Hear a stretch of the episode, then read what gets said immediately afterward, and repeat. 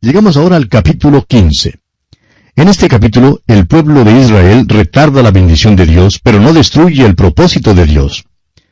Vimos en el capítulo anterior que los hijos de Israel habían llegado a un lugar de decisión en Cades Barnea. Como usted bien lo sabe, a todos se nos dificulta hacer decisiones. Y esto es precisamente cierto en cuanto al cristiano. Muchas veces estamos en una encrucijada y no estamos seguros de cuál sea la dirección que debemos tomar.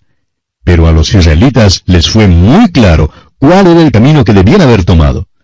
Se encontraron ante la elección de entrar en la tierra por la fe o de volver atrás al desierto en incredulidad. Y se equivocaron en su decisión porque decidieron volver atrás en incredulidad. Sin embargo, cuando miraron al desierto, cambiaron de opinión. Y decidieron entonces regresar y entrar en la tierra prometida.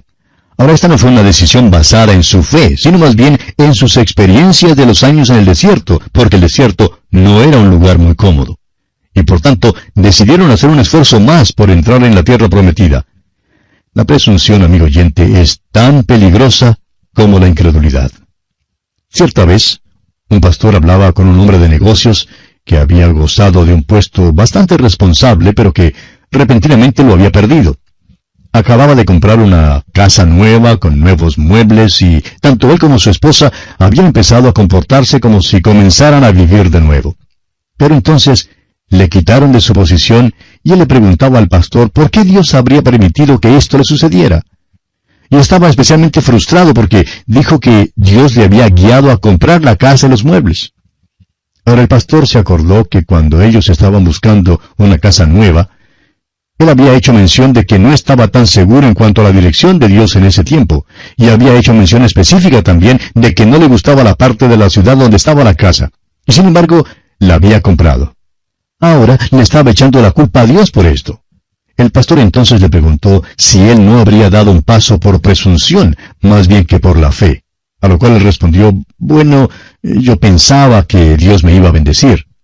Amigo oyente, Necesitamos tener muchísimo cuidado en cuanto a este asunto de andar por la fe y andar por presunción.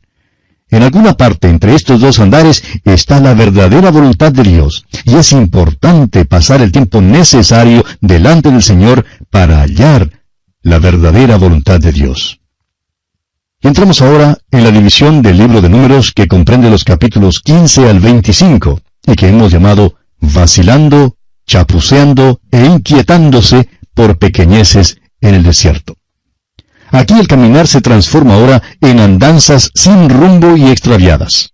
El marchar se torna en murmurar, el testificar se cambia en llorar, el guerrear se vuelve vacilar, el cantar se cambia en lamentar, el trabajar se torna en apetecer y anhelar. Desafortunadamente tenemos que decir que son muchos los cristianos que pasan por esta vida en situaciones idénticas. Ahora, lo interesante es que estos son años de silencio. No hay constancia de estos años en ninguna parte. Solamente tenemos las descripciones de cuatro incidentes que no tienen ninguna relación el uno con el otro. Sin embargo, se nos da ciertas indicaciones de las características generales de esos años. En el capítulo 33, que es un capítulo poco interesante, encontramos el diario de las jornadas. Ahora, nos es posible reconstruir algunos incidentes con este diario, pero no se nos da ningún relato detallado en cuanto a esos años. Estos años son años desperdiciados para los hijos de Israel. Cuando lleguemos al libro de Josué capítulo 5, nos daremos cuenta que no circuncidaron a los niños durante este período. Esto muestra que no estaban cumpliendo la voluntad de Dios en cuanto al pacto que Dios había hecho con Abraham. También sabemos que no ofrecieron sacrificios a Dios.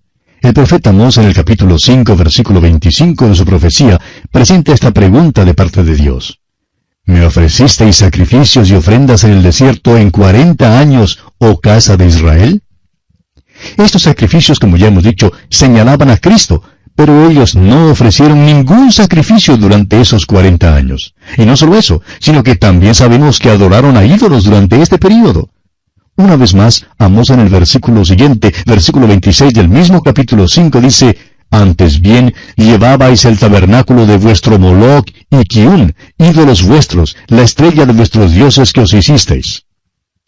Esteban relata esto de nuevo allá en el libro de los Hechos de los Apóstoles, capítulo 7, donde dice, y Dios se apartó y los entregó a que rindiesen culto al ejército del cielo, como está escrito en el libro de los profetas.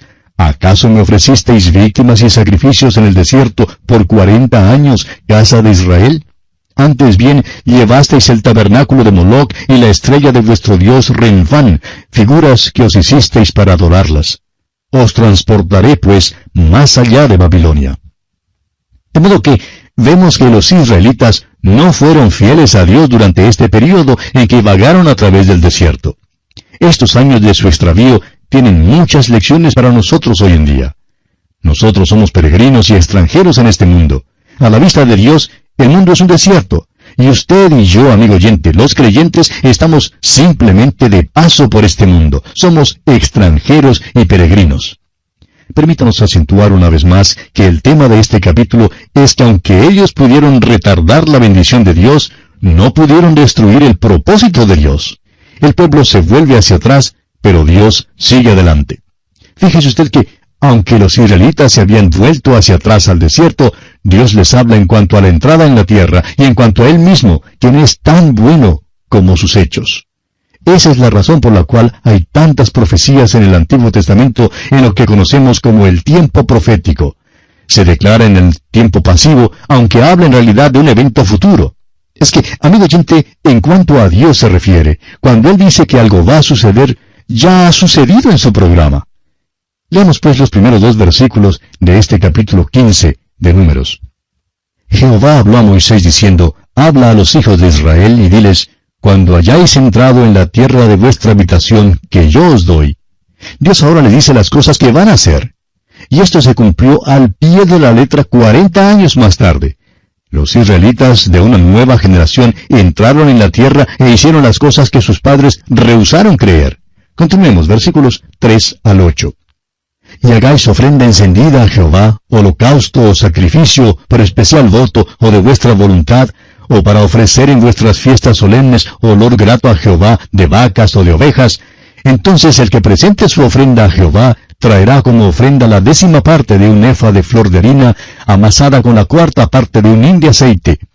De vino para la libación ofrecerás la cuarta parte de un hin, además del holocausto o del sacrificio por cada cordero.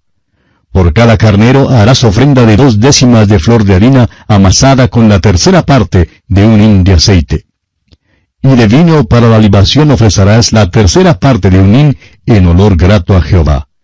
Cuando ofrecieres novillo en holocausto o sacrificio, por especial voto o de paz a Jehová. Y Dios sigue hablándoles en cuanto a esta ofrenda. Un hin de aceite debía ser amasado en ella, lo que nos habla del ministerio del Espíritu Santo. También debía presentarse como ofrenda la cuarta parte de un hin de vino para la libación, lo que nos habla de la alegría. Debían ofrecer un cordero en el versículo 5 y un carnero en el versículo 6 y un novillo en el versículo 8. Fíjese usted que Dios dice, cuando ofreciereis novillo. Dios les habla acerca de lo que harían en la tierra prometida exactamente como si ya fueron hecho. Esta generación en el desierto se volvería a la idolatría, pero la nueva generación que ocuparía la tierra es la que ofrecería estas cosas que hablan de la persona del Señor Jesucristo. Amigo oyente, ¿cómo le va a usted hoy en día? Si usted asiste a la iglesia y lee la Biblia los domingos, ¿centra usted sus pensamientos en el Señor Jesucristo? Y luego, ¿qué le pasa a los lunes cuando sale al desierto del mundo? ¿Acompaña usted la idolatría del mundo? ¿Sirve usted a los dioses de este mundo? ¿Vive usted una vida sagrada y religiosa los domingos y una vida secular durante los demás días de la semana? Amigo oyente, el Señor Jesucristo quiere entrar con usted al mercado. Él quiere caminar con usted por las calles de este mundo y Él es tan real allí como lo es en la iglesia los domingos. Hoy en día necesitamos de veras entender esto. Y aquí vamos a detenernos por esta ocasión porque nuestro tiempo lamentablemente ya se ha agotado. Continuaremos Dios mediante con este interesante tema en nuestro próximo programa. Será pues hasta entonces que el Señor le bendiga ricamente. Continuamos hoy nuestro estudio en el capítulo 15 de Números. Y en nuestro programa anterior estábamos hablando de las cosas que Dios les dijo a los israelitas que iba a hacer y que se cumplieron al pie de la letra 40 años más tarde. Dios les hablaba acerca de lo que haría en la tierra prometida exactamente como si ya fuera un hecho. Y dijimos que esto era porque en cuanto a Dios se refiere, cuando Él decía que algo iba a suceder, era porque ya había sucedido en su programa. Esta generación en el desierto se volvería a la idolatría, pero la nueva generación que ocuparía la tierra es la que ofrecería estas ofrendas que hablan de la persona del Señor Jesucristo. Ahora los versículos nueve en adelante contienen los detalles de las leyes que entrarían en vigencia cuando ellos entraran en la tierra prometida.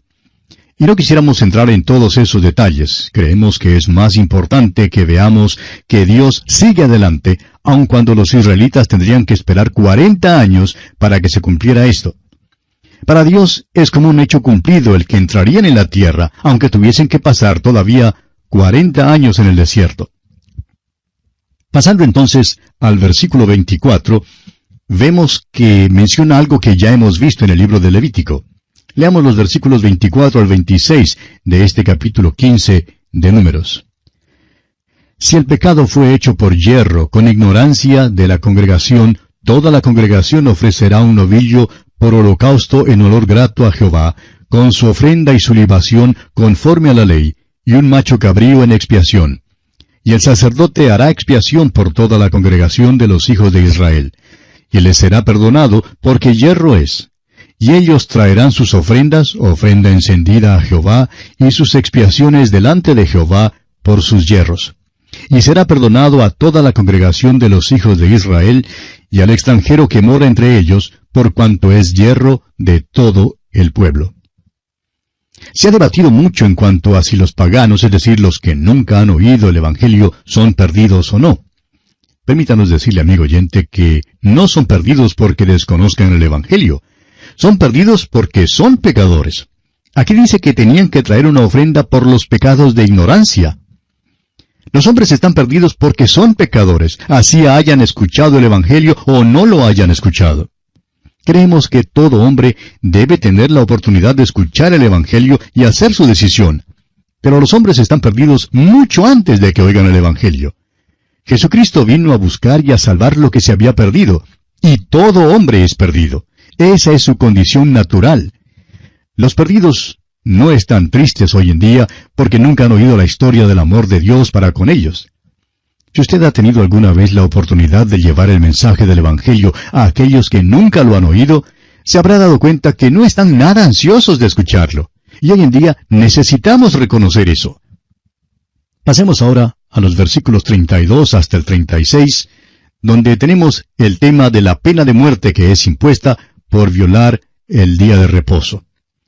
Los versículos 32 al 36 de este capítulo 15 de Números dicen, Estando los hijos de Israel en el desierto, hallaron a un hombre que recogía leña en el día de reposo. Y los que le hallaron recogiendo leña, lo trajeron a Moisés y a Aarón y a toda la congregación, y lo pusieron en la cárcel porque no estaba declarado qué se le había de hacer. Y Jehová dijo a Moisés, Irremisiblemente muera aquel hombre, apedréelo toda la congregación fuera del campamento, entonces lo sacó la congregación fuera del campamento, y lo apedrearon, y murió como Jehová mandó a Moisés. Ahora esto parece muy severo, ¿verdad? Sí, pero lo que se violaba en aquel día era uno de los mandamientos de Dios. Y esto pone en claro una cosa, amigo oyente, que la muerte era la pena por violar cualquiera de los diez mandamientos. Y necesitamos ver esto para entender lo que verdaderamente significa el hecho de que el Señor Jesucristo sufrió nuestra pena de muerte. Pasemos ahora al último pasaje de este capítulo, los versículos 37 al 41 de Números capítulo 15. Y Jehová habló a Moisés diciendo, Habla a los hijos de Israel, y diles que se hagan franjas en los bordes de sus vestidos por sus generaciones, y pongan en cada franja de los bordes un cordón de azul, y os servirá de franja, para que cuando lo veáis os acordéis de todos los mandamientos de Jehová, para ponerlos por obra, y no miréis en pos de vuestro corazón y de vuestros ojos, en pos de los cuales os prostituyáis, para que os acordéis y hagáis todos mis mandamientos y seáis santos a vuestro Dios. Yo, Jehová vuestro Dios, que os saqué de la tierra de Egipto para ser vuestro Dios. Yo, Jehová vuestro Dios. Aquel cordón de azul, amigo oyente, debía recordarles el hecho de que el azul es un color celestial. Este era el pueblo de Dios y debía tener un modo de andar celestial, aun estando aquí en esta tierra.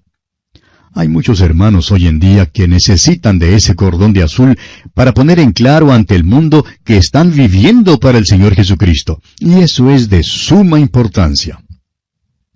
Y así pues, amigo oyente, concluye nuestro estudio del capítulo 15 de Números.